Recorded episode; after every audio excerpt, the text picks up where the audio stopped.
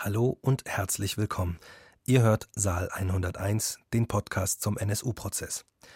Auch zahlreiche Verfassungsschützer und V-Männer wurden im NSU-Prozess als Zeugen gehört.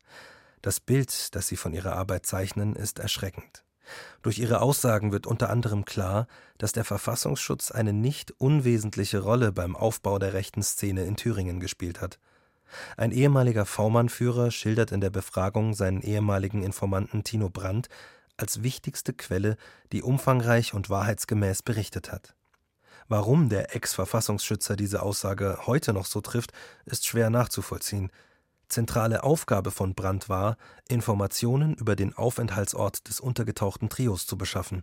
Doch Brandt, der Anfang der 1990er Jahre ganz dicht am Trio dran war, lieferte nicht.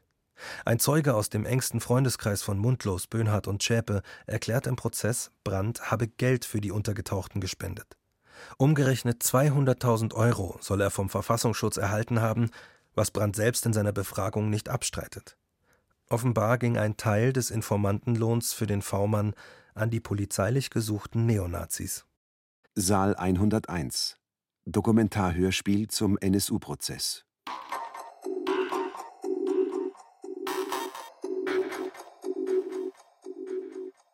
Teil 11 Beweisaufnahme Der Verfassungsschutz und der NSU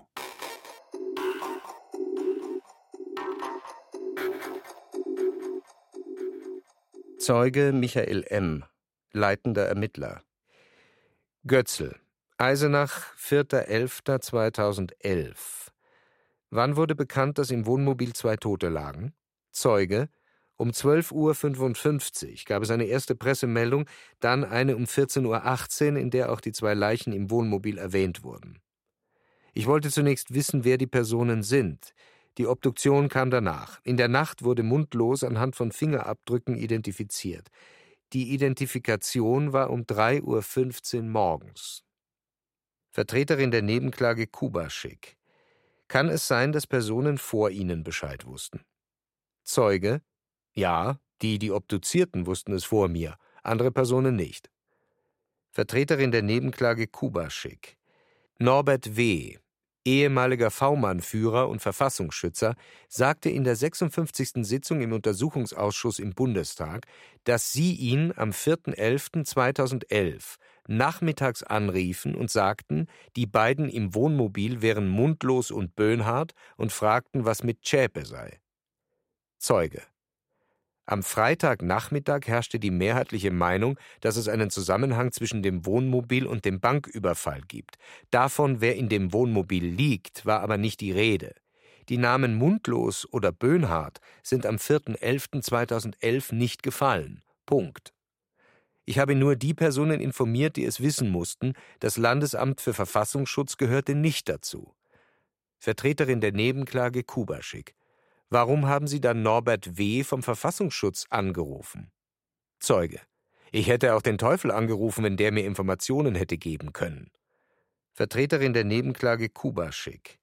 Warum wurden Staatsschutz und Verfassungsschutz nicht kontaktiert? Warum nur Norbert W. privat? Wann wurde der Verfassungsschutz offiziell informiert? Zeuge. Von mir nie. Ich habe kein Landesamt für Verfassungsschutz informiert weder am 4., 5., 8. oder 9.11. Zeuge Norbert W., ehemaliger V-Mann-Führer und Verfassungsschützer, Thüringen. Vertreter der Nebenklage Kolbstraße, es geht um den Anruf von Michael M. bei Ihnen. Gab es auch noch Treffen? Zeuge, nein, nur den Anruf. Ich war inzwischen in Pension getreten. Zeuge Norbert W. Götzl. Können Sie uns bitte Tino Brandt in seinem Verhalten schildern? Zeuge. Er war unheimlich kooperativ. Für Geld hätte er 24 Stunden Dienst gemacht. Pünktlich, Verzögerungen oder das Nicht-Einhalten von Terminen kam bei ihm nicht vor. Wie sah der Kontakt aus? Telefonisch rund um die Uhr. Treffen haben mindestens einmal wöchentlich stattgefunden. Die Aufträge wurden mit der Auswertung abgestimmt. In erster Linie ging es um Erkenntnisgewinne über die rechte Szene, um Verbindungen vom Thüringer Heimatschutz zur NPD und die Suche nach dem, wie wir es bezeichnet haben, Trio. Von den Treffen wurden Deckblattberichte gemacht. Die gingen zur Auswertung und dann zum jeweiligen Landes- oder Bundesamt, die tangiert waren. Nach etlichen Probeaufträgen wurde Brandt 1994 dem Referat V-Mann-Führung übergeben. Ab Mitte 1998 bis zur Enttarnung 2001 wurde er von mir geführt. Und ich muss sagen, dass er in dieser Zeit sehr kooperativ war und über das gesamte rechte Spektrum umfangreich und wahrheitsgemäß berichtet hat. Götzl. War Brandt auch auf bestimmte Personen angesetzt? Zeuge: Nein. Er hatte nur den Auftrag, Kontakt zu Wohleben und André K. zu halten und auf diesem Wege Informationen über das Trio zu erhalten. Die Entscheidung vorher war, wir beteiligen uns mit der Zielfahndung des LKA an der Suche nach dem Trio. Ansatzpunkte waren Ralf Wohleben und André K. Es war schwierig, Informationen zu erhalten, weil es immer wieder hieß, keiner weiß was, keiner sagt was. Die Vorstellung der Amtsleitung war, dass wir den Aufenthalt des Trios feststellen sollten. Wir wollten Hinweise. Brandt durfte sich aber nicht verdächtig machen, indem er ständig nachfragt. Götzl und welche Information haben Sie dann letztlich bekommen? Zeuge. Wir bekamen Hinweise auf Heise. NPD-Vorstand Thüringen. Wir hatten auch Hinweise nach Niedersachsen zu Holger Gerlach. Zeuge Norbert W. Götzl, Vorhalt. Vermerk aus 2001. Als Brandt später nochmal Geld spenden wollte, erklärte Wohlleben nur ganz cool, dass das nicht mehr nötig sei. Ist da was zum Aufenthalt berichtet worden? Zeuge. Dass Böhnhardt und Mundlos bereit waren, ins Ausland zu gehen und Schäpe sich lieber den Behörden stellen wolle. Ist das näher begründet worden? Nein. Götzl Vorhalt. Südafrika werde als Daueraufenthaltsort angestrebt. Schäpe wolle das nicht und wolle sich nach Abreise der zwei den Behörden stellen. Zeuge. So ist mir das in Erinnerung, ja. Verteidigung Wohlleben. Sie haben auf Vorhalt bezüglich Wohllebens Ablehnung einer Geldspende von Brandt gesagt, ohne Nachfrage. Wie haben Sie das gemeint? Zeuge. Nachfragen waren nicht möglich in dieser Geschichte. Verteidigung Wohlleben. Brandt konnte nicht nachfragen. Haben Sie mal nachgefragt? Zeuge. Wenn kein Vermerk vorhanden ist, habe ich auch nicht nachgefragt. Verteidigung Zschäpe. Zschäpe wollte nicht ins Ausland, sondern sich lieber stellen. Wie kam das bei Ihnen an? Zeuge. Für uns war klar, die zwei gehen ins Ausland und Frau Zschäpe stellt sich. Wir wären dann sicher auf Frau Zschäpe zugegangen. Gegen sie lag ja im Grunde genommen kein Haftbefehl vor. Sie hätte jederzeit zurückkommen können. Wir mussten die Informationen von Brandt so entgegennehmen und hatten den Eindruck, dass Brandt ehrlich berichtet hat.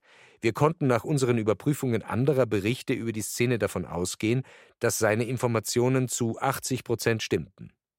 Verteidigung Zschäpe. Und die 20 Prozent, worum ging es da? Welche Bereiche haben sich nicht bestätigt? Zeuge. Wenn ich ohne Ende Vermerke habe, kann ich die nicht gegenprüfen. Was er berichtet hat, ist in diese Vermerke eingeflossen, ohne dass es gegengeprüft wurde. Zeuge Tino Brandt, ehemaliger V-Mann, befindet sich derzeit in der JVA Tonner. Götzl. Hatten Sie Kontakt mit Carsten Schulze, soweit es um Geldübergaben geht? Zeuge. Ich hatte seinerzeit viel Kontakt mit Carsten Schulze. Daran, dass ich ihm Geld gegeben hätte, kann ich mich momentan nicht erinnern. Es kann aber sein, da vom Verfassungsschutz viel Geld geflossen ist. Geld für Aufbau. Götzl, haben Sie über den Erwerb einer Waffe gesprochen? Zeuge? Nein, es ist möglich, dass Carsten Schulze von mir Geld zum Aufbau einer Jugendgruppe bekommen hat, aber ich kann mich nicht genau erinnern. Götzl? Ist Ihnen im Rahmen einer Tätigkeit für den Verfassungsschutz etwas bekannt geworden über eine Waffe für Mundlos, Böhnhardt, Zschäpe? Zeuge? Nein. Götzl? Wurde vor dem Untertauchen mal über Waffen gesprochen? Zeuge? Nein. Götzl? Zu welchem Zweck wurde Mundlos, Böhnhardt und Zschäpe Geld weitergereicht? Zeuge? Es ging ums Passbesorgen und um das Überleben im Untergrund. Verteidigung Wohlleben. Sie sollen 200.000 D-Mark vom Landesamt bekommen haben. Zeuge. So habe ich es in der Zeitung gelesen. Ich habe es nie zusammengerechnet, es könnte aber stimmen. Zeuge Rainer B., ehemaliger Verfassungsschützer und V-Mann-Führer. Ich habe die Quelle Tino Brandt mit einem Kollegen zusammen etwa 1994 als V-Mann-Führer übernommen. Ich habe die Quelle zu 90 Prozent geführt. Allerdings war das meine einzige Quelle im Bereich Rechtsextremismus, weil mein Thema eigentlich Linksextremismus war. Als die drei 1998 verschwunden waren, haben wir versucht, die Spur aufzunehmen.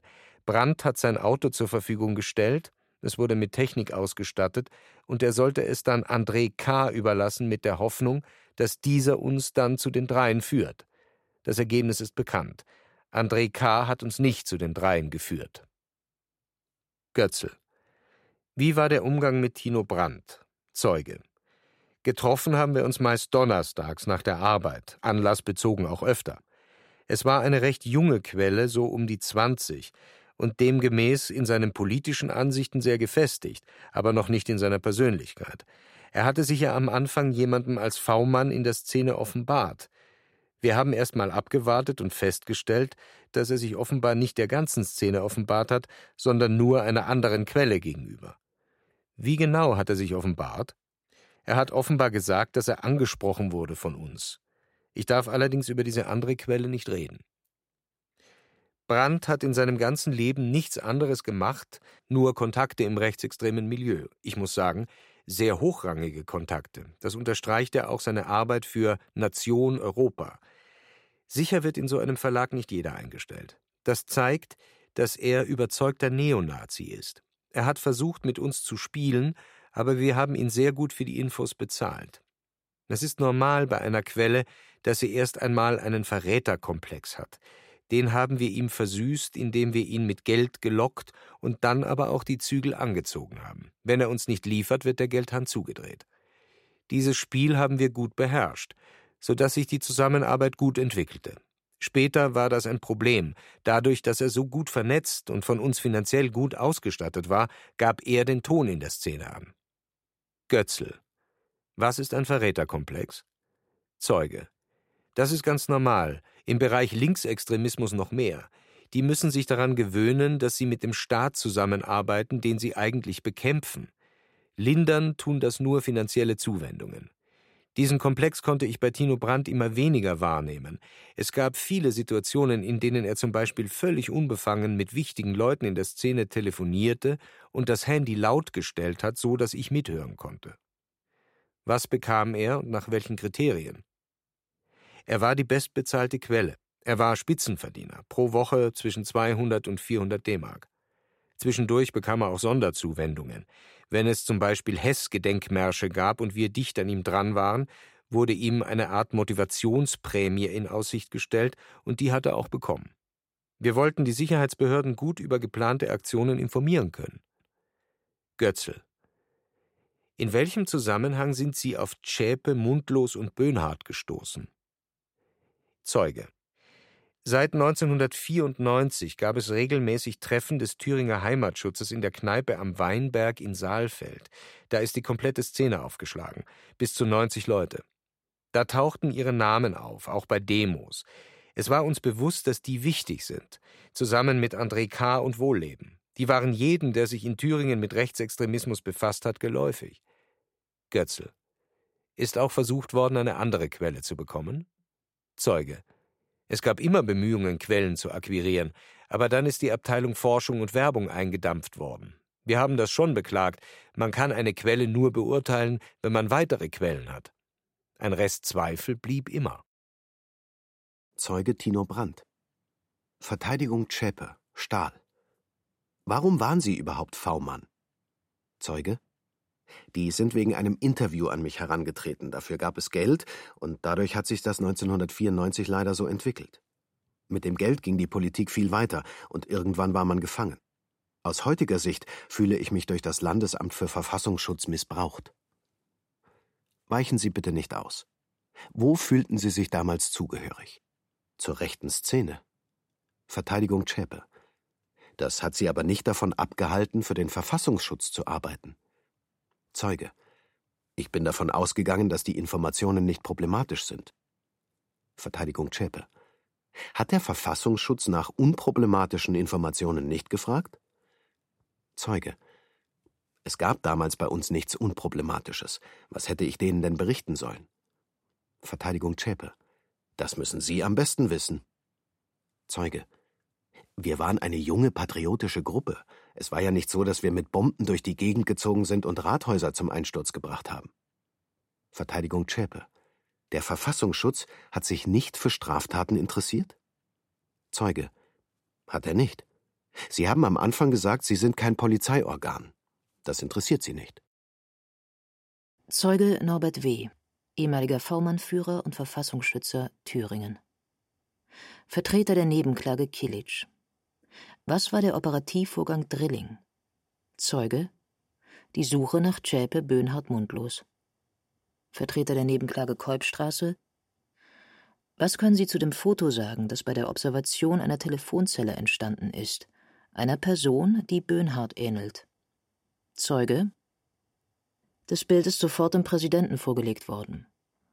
In dem Moment, als der Hinweis kam, es könnte sich um Böhnhardt handeln, war es plötzlich weg. Das BKA sagte, das sei mit hoher Wahrscheinlichkeit Böhnhardt. Und wir waren in einer Zwickmühle, weil die Quelle, Brandt, gesagt hatte, das sei nicht Böhnhardt. Sie haben dabei aber nicht die Quellenehrlichkeit von Brandt geprüft? Das konnte ich ja gar nicht. Gab es eine Diskussion über die Unterstützung des Trios? Das Gerücht kam auf, es kann sein, dass da ein Dienst dahinter steht und die Hand über die drei hält. Zielfahnder hätten erfolglos versucht, das Trio zu finden, was für sie eine Niederlage war, weil sie gewohnt waren, einen solchen Fall in vier bis sechs Wochen aufzuklären. Hier funktionierte das aber nicht. Vertreter der Nebenklage. Ich bin jetzt im Jahr 2001. Zeuge? Ja, da fing das an. Die Zielfahnder waren ja nach dem Garagenfund 1998 involviert. Vertreter der Nebenklage. Was haben Sie dabei gemacht? Zeuge. Ich musste eine Erklärung abgeben, dass das Gerücht nicht stimmt. Vertreter der Nebenklage. Haben Sie die Erklärung selbst ausgearbeitet oder wurde sie Ihnen vorgelegt? Zeuge. Jeder musste eine eigene Erklärung abgeben. Zeuge Norbert W.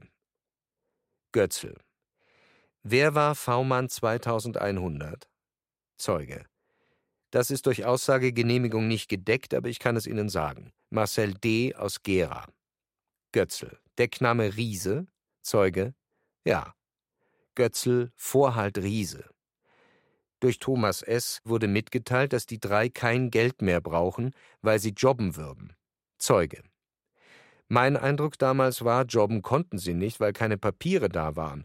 Das Problem war immer, man konnte keine Nachfragen stellen, weil man sonst die Quelle gefährdet hätte. Zeuge Jürgen Z., ehemaliger Verfassungsschützer, jetzt Kriminalbeamter, Thüringen. Götzl. Es geht uns um die Führung des V-Mannes Hagel und um Mitteilungen des V-Mannes an Sie. Mit welchen Informationen wurde Ihnen damals der V-Mann übergeben? als Mitglied von Blood and Honor Thüringen. Er war Sektionschef und im Vorstand der Sektion Deutschland. Der V-Mann hat sich sehr stark engagiert, die Bewegung am Leben zu erhalten.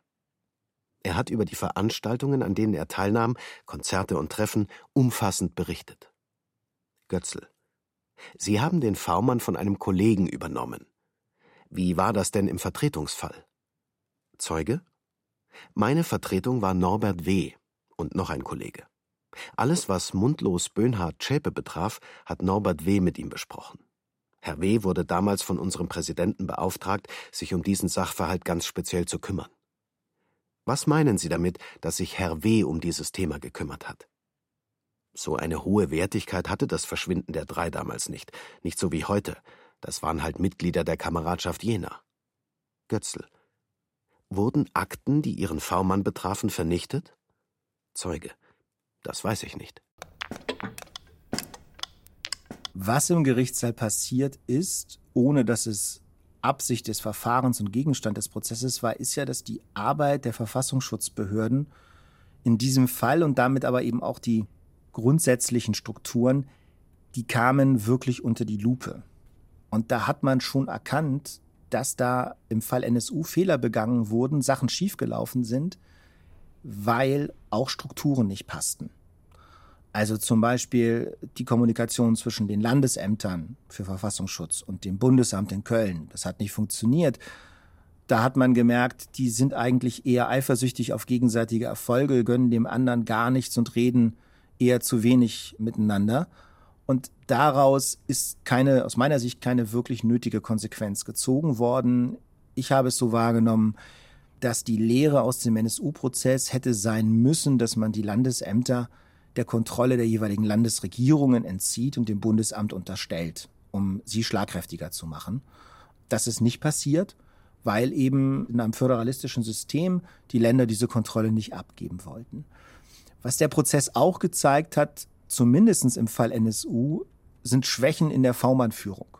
Also diese V-Leute waren ja dann zum Teil im Prozess und da hat einen dann schon manchmal als Beobachter der Gedanke beschlichen, wie konnte man dem oder derjenigen denn überhaupt irgendetwas glauben? Also Stichwort zum Beispiel Tino Brandt. Und das war aber für den Verfassungsschutz in Thüringen eine Top-Quelle und daran haben seine ehemaligen Führungsbeamten auch noch im Prozess festgehalten, die V-Mann-Führer, und haben gesagt, ja, der war super. Obwohl man gerade gemerkt hat, nein, der war nicht super und er selber auch gesagt hat, ich habe die angelogen.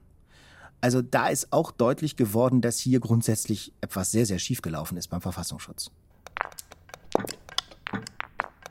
Zeuge Marcel D., ehemaliger V-Mann. Götzl. Haben Sie zu irgendeinem Zeitpunkt Informationen an den Verfassungsschutz weitergeleitet? Zeuge. Aufgrund des laufenden Ermittlungsverfahrens möchte ich nichts sagen. Götzl. Gab es Kontakt zum Thüringer Verfassungsschutz? Zeuge. Dazu möchte ich nichts sagen. Götzl. Warum? Zeuge. Aufgrund meines laufenden Verfahrens. Götzl. Dann bleibt der Zeuge unvereidigt und kann entlassen werden. Dann darf ich mich bedanken. Vertreterin der Nebenklage Kubaschik. Herr D. hätte einer der wichtigsten Zeugen des Verfahrens sein können. Er war eine der führenden Figuren in der Neonazi-Szene, sogar in der Divisionsleitung von Blood and Honor. Er kannte die Szene und hat sie gesteuert. Er gab Hinweise auf den möglichen Aufenthaltsort und auf die Unterstützer, nämlich die Blood and Honor Sektion. Wir haben aber gesehen, dass das Aussageverhalten des Zeugen es unmöglich macht, ihn zu befragen. Es hätte eine Vielzahl von Fragen. Verteidigung Emminger. Was er hätte sagen können, das darf doch hier keine Rolle spielen. Götzl. Sie haben doch noch gar nicht gehört, was die Vertreterin der Nebenklage sagen will. Frühere Aspekte darf man doch mit einbeziehen. Vertreterin der Nebenklage. Bei seinem Verhalten hätte die weitere Befragung keinen Sinn gemacht. Marcel D. hat für den Verfassungsschutz gearbeitet, das wissen wir aus anderen Zeugenbefragungen. Das BKA hat ihn aber sehr spät vernommen. Es gab keine Folgevernehmung durch den Generalbundesanwalt. Gleichzeitig sind die Berichte des Verfassungsschutzes vernichtet worden. Schließlich haben wir versucht, außerhalb der Hauptverhandlung an Unterlagen heranzukommen. Dokumente, die bei einer Hausdurchsuchung beschlagnahmt worden sein sollen. Laut Medienberichten befanden sich darunter ein Computer, ein Adressbuch, Notizen zu einer Spende an das Trio. Verteidigung Zschäpe Es gilt der Inbegriff der Hauptverhandlung und es können hier keine Medienberichte herangezogen werden. Götzl Es geht jetzt um eine Erklärung. Vertreterin der Nebenklage Es geht darum, warum es keinen Sinn hatte, den Zeugen weiter zu befragen. Ein offensichtlich lügender Zeuge kann ohne Vorhalte nicht befragt werden, und insofern ist das Aussageverhalten des Zeugen zu würdigen. Verteidigung Wohleben? Dann frage ich, warum die Nebenklage nicht beantragt hat, den Zeugen zu vereidigen. Ich kann doch jetzt nicht rumjammern, wenn ich der Auffassung bin, dass er nicht die Wahrheit sagt. Das Gericht mag annehmen, der Zeuge lügt. Und jetzt könnte man theoretisch vereidigen und dann könnte man hinterher härter zulangen, wenn man diese Lüge enttarnen kann. Nur wenn der Zeuge die ganze Zeit sagt, er weiß es nicht, dann wird man es auch nach der Vereidigung nicht beweisen können. Es ist also so ein bisschen eigentlich sinnlos und es ist eigentlich so ein bisschen aus der Erkenntnis von vielen Richtern eigentlich ein absolut stumpfes Schwert, weil die Strafandrohung, ja, sie wird höher und das, wenn man so will, moralische Unrecht wird größer durch die Vereidigung. Aber der Zeuge, der bis hier schon nicht kooperativ war, warum soll er denn da jetzt umkippen? Und ich glaube, dass Richterinnen und Richter äh, die Vereidigung nur dann einsetzen, wenn sie den Eindruck haben, dass sie es mit einem Zeugen zu tun haben, der in seiner spezifischen Persönlichkeit jetzt vielleicht tatsächlich den riesengroßen Schreck kriegt und dann doch plötzlich zur Wahrheit zurückkehrt. Das ist aber bei einem Szenezeugen aus der Neonazi-Szene, der das Gericht in Gestalt eines Oberlandesgerichtes mit dem ganzen Brimborium des Prozesses schon zwei Stunden lang belogen oder verhöhnt oder hat auflaufen lassen, ausgesprochen unwahrscheinlich. Das ist, glaube ich, eher ein Mittel, das äh, vom Amtsgericht bei einer redetenten Nachbarin, die dann plötzlich den großen Schreck kriegt und vielleicht doch nochmal die Beschuldigungen sich alle überdenkt, weil sie dann am Ende die Traute nicht mehr hat, da mag das funktionieren. Ich habe keinen Punkt in dem Prozess gesehen, wo ich gedacht hätte, wenn jetzt der Vorsitzende flammend nochmal vereidigt, würde der möglicherweise lügende Zeuge umkippen. Nee, wir haben oft das Gefühl gehabt, wir sind belogen worden, aber ich glaube, ein Eid hätte nichts geändert.